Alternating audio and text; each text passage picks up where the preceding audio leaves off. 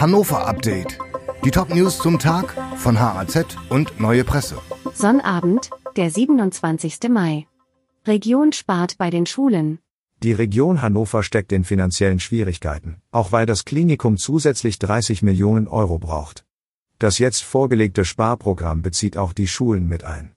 Mehr als 9 Millionen Euro weniger als geplant will die Region hier ausgeben. Das trifft unter anderem ausgerechnet die Alice Salomon Schule. Hier werden Erzieherinnen und Erzieher ausgebildet, die händeringend gesucht werden. Neue Wendung im Streit um Fenster in der Marktkirche. Das von Putin-Freund Gerhard Schröder eingeworbene Spendengeld für die umstrittenen Lüpertsfenster für die Marktkirche kommt jetzt humanitären Projekten in der Ukraine zugute. Zwei Lkw mit Hilfsgütern sind am Freitag nach Osten losgefahren. Ihre Ziele sind ein Krankenhaus und ein Waisenhaus.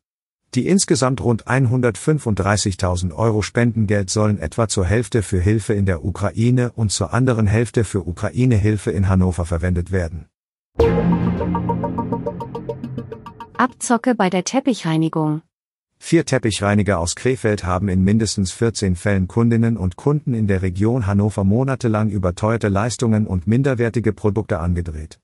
Dabei schreckten sie auch nicht davor zurück, Maden oder anderes Ungeziefer unbemerkt in die Teppiche zu legen. Insgesamt ergaunerten sie so fast 200.000 Euro.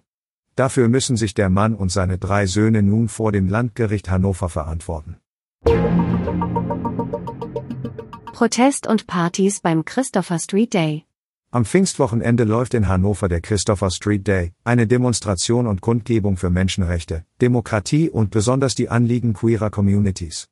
Der Veranstalter Andersraum erwartet am Wochenende rund 25.000 Besucher und Besucherinnen.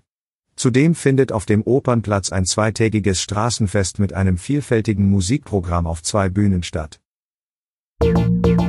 Dieses Hannover-Update wurde maschinell vertont. Die Autorin der Texte ist Astrid Fabricius.